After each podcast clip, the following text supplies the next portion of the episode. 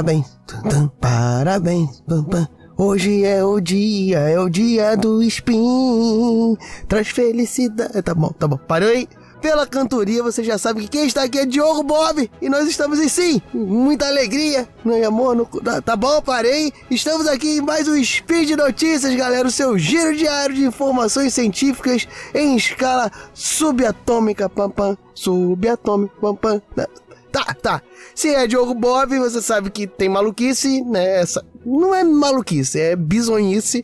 o Egílio é bem carioca. E também temos matemática no fim do dia 6 Luna, desse calendário Decatria aí, por que não? Hoje, quinta-feira, do dia 14 de outubro, no calendário gregoriano, que é também conhecido como o meu aniversário. Entendeu agora? O parabéns é, é, foi a deixa pra vocês me darem parabéns daquela síndrome de carência que me acometeu.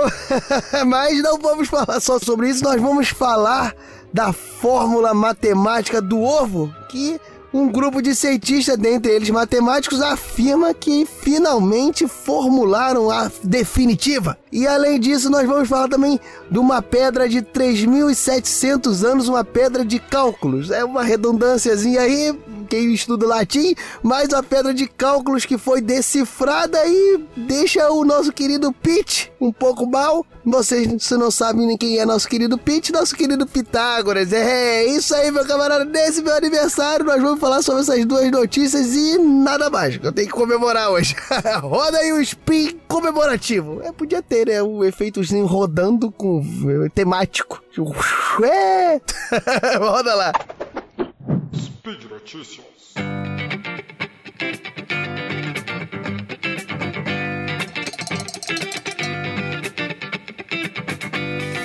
Bem, pessoal, a primeira notícia que eu vou trazer aqui é sobre ovos, que é um ingrediente do bolo. Não estou querendo falar nada não, mas estamos aí, né? mas, galera, fora ingrediente do bolo, o ovo, na matemática, ele sempre desperta uma curiosidade, até porque nós já falamos em vários episódios, né, do, de SciCasts aí sobre matemática. A matemática nada mais é do que uma codificação da natureza. Então, o ovo é uma figura presente não só na biologia atual, mas como todo o processo evolutivo da que nós temos conhecimento. E ele desperta uma série de interesses por conta das peculiaridades, pela, entre aspas, perfeição que ele possui. Você, muito embora possa achar o ovo uma uma figura frágil, né? A princípio frágil, mas muito pelo contrário. Ele, por exemplo, ele consegue maximizar a resistência usando o mínimo de material. Por exemplo, aquela casca do ovo teoricamente frágil, bem quebradiça, ela consegue suportar uma pressão na direção correta, na direção que é necessária, da forma que exige aonde, ela, onde ele está armazenado no ninho, é a resistência máxima. Enfim, essa é uma das peculiaridades dos ovos. Mas um grupo de pesquisadores afirma né, ter descoberto a fórmula matemática que pode talvez descrever a forma dos ovos de qualquer espécie, né?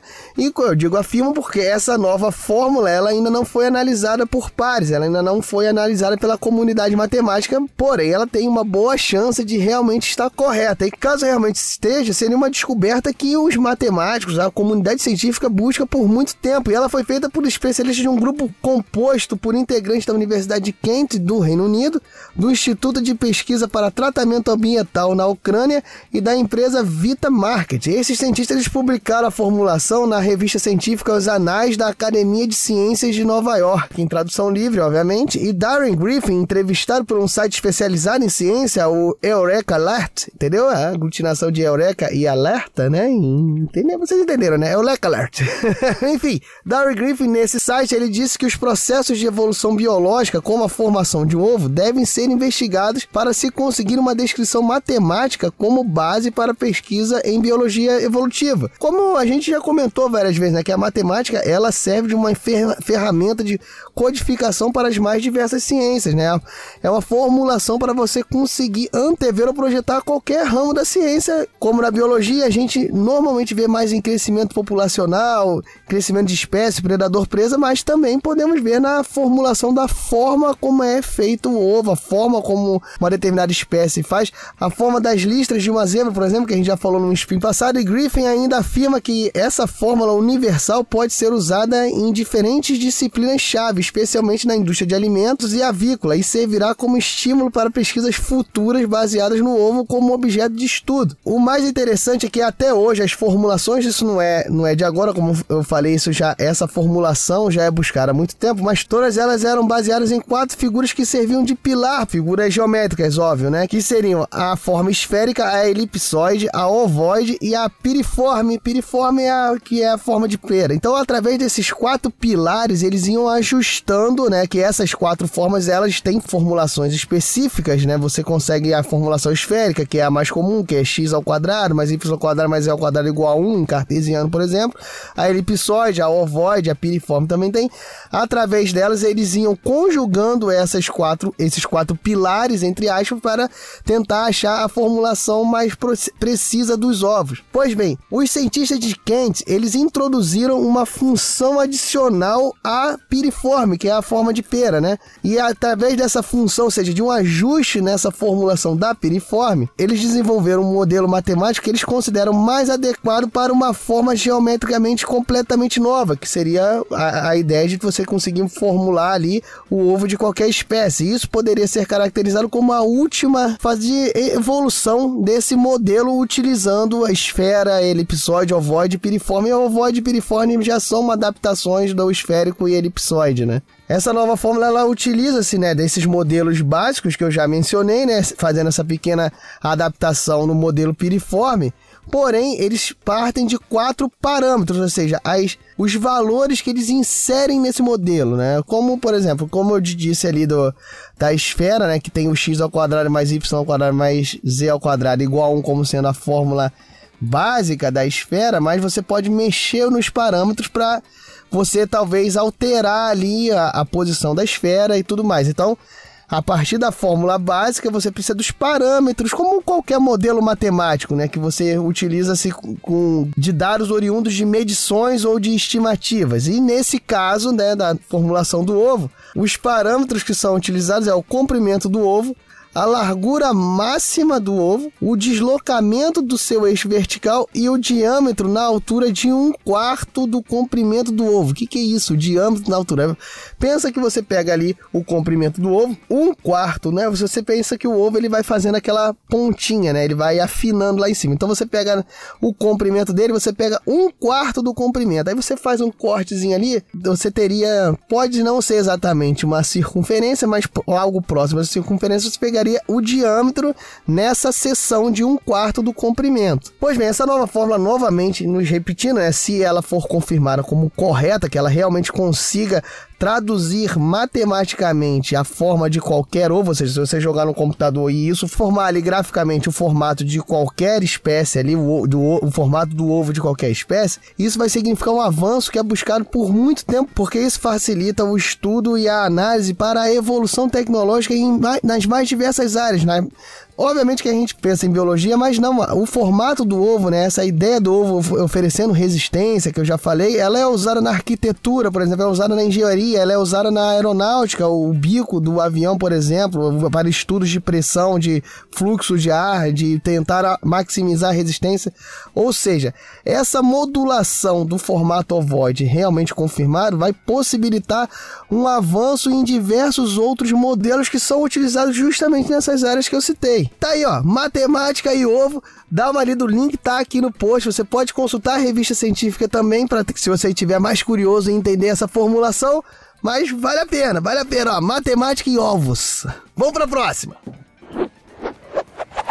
Bem, pessoal, a próxima notícia ela tem um cunho muito mais histórico, apesar de ser atual, mas tem um cunho muito mais histórico, que foi exatamente uma tábua de origem babilônica que teve seus cálculos desvendados por matemáticos australianos. No estudo que foi publicado na revista Foundation of Science, né, é, é descrito que esse artefato, esse objeto, ele trata de cálculos para dimensionar alguns terrenos alagados, usando a equação Olha só que interessante quadrado da hipotenusa é igual à soma dos quadrados dos catetos. Você já ouviu isso alguma vez na sua vida? Duas coisas muito interessantes que já são sabidas da comunidade matemática, comunidade científica, porém essa tábua confirma é que a história da matemática, nós já falamos isso também, eu sempre me refiro aqui em SciCast que nós já comentamos, que a matemática realmente surge, primeiramente, geometria. A gente brinca que geometria é a mãe da é a, toda a origem da matemática, porque realmente os primeiros problemas envolvendo matemáticas são relacionados ou à contagem ou à geometria, principalmente medições de terreno, medições de área. Então essa medição de terrenos encontrada na tábua só reafirma que nós sempre comentamos sobre a evolução da matemática baseada na geometria e outra coisa muito interessante, que também é conhecido na comunidade científica, mas é menos divulgado talvez para as pessoas de ensino médio, para as pessoas fora do universo da matemática, é que, e que nós já comentamos também aqui no SciCast, é que a, o Oriente, as comunidades babilônicas, as, as comunidades não ocidentais, não greco-romanas, né?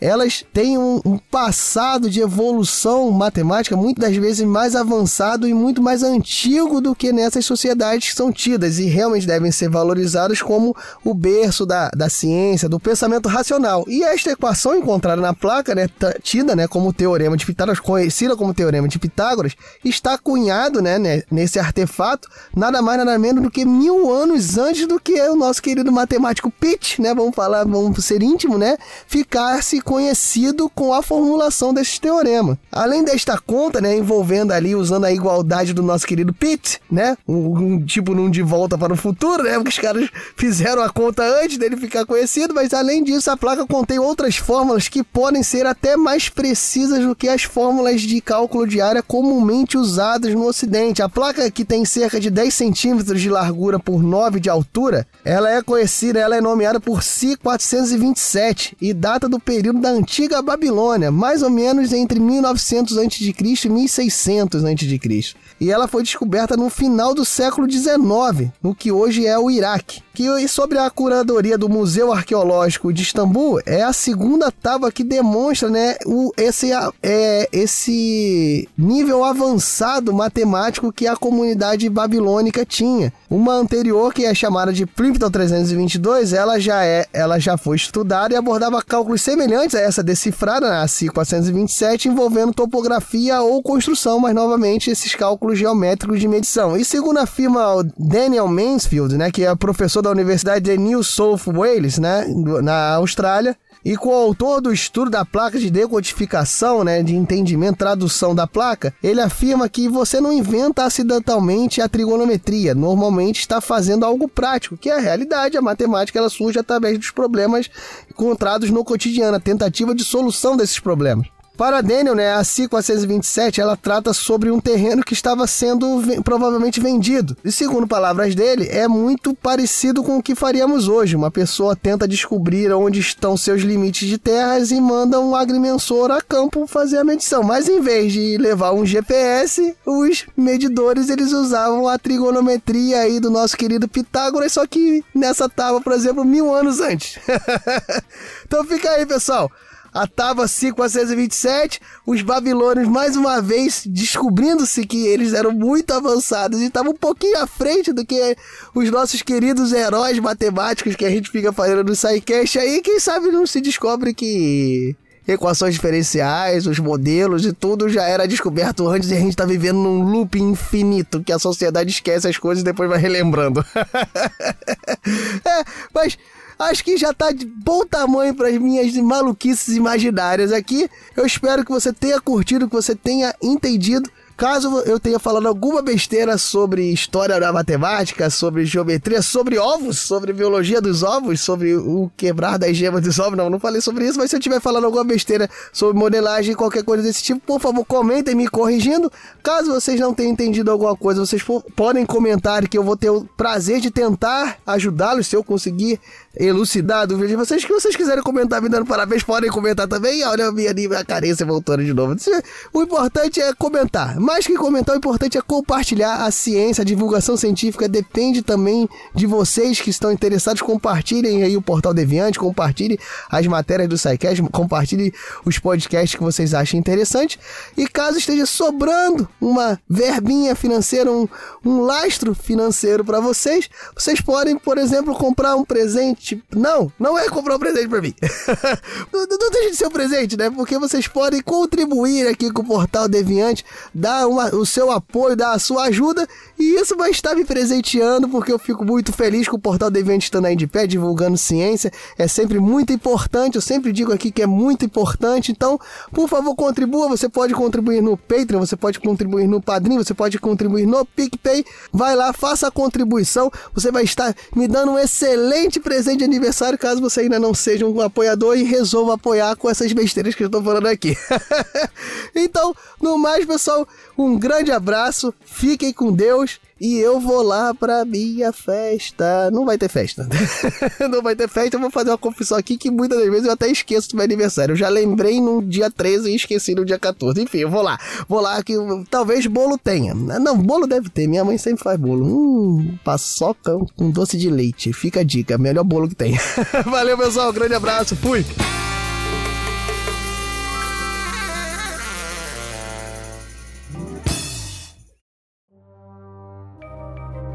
Este programa foi produzido por Mentes Deviantes. deviante.com.br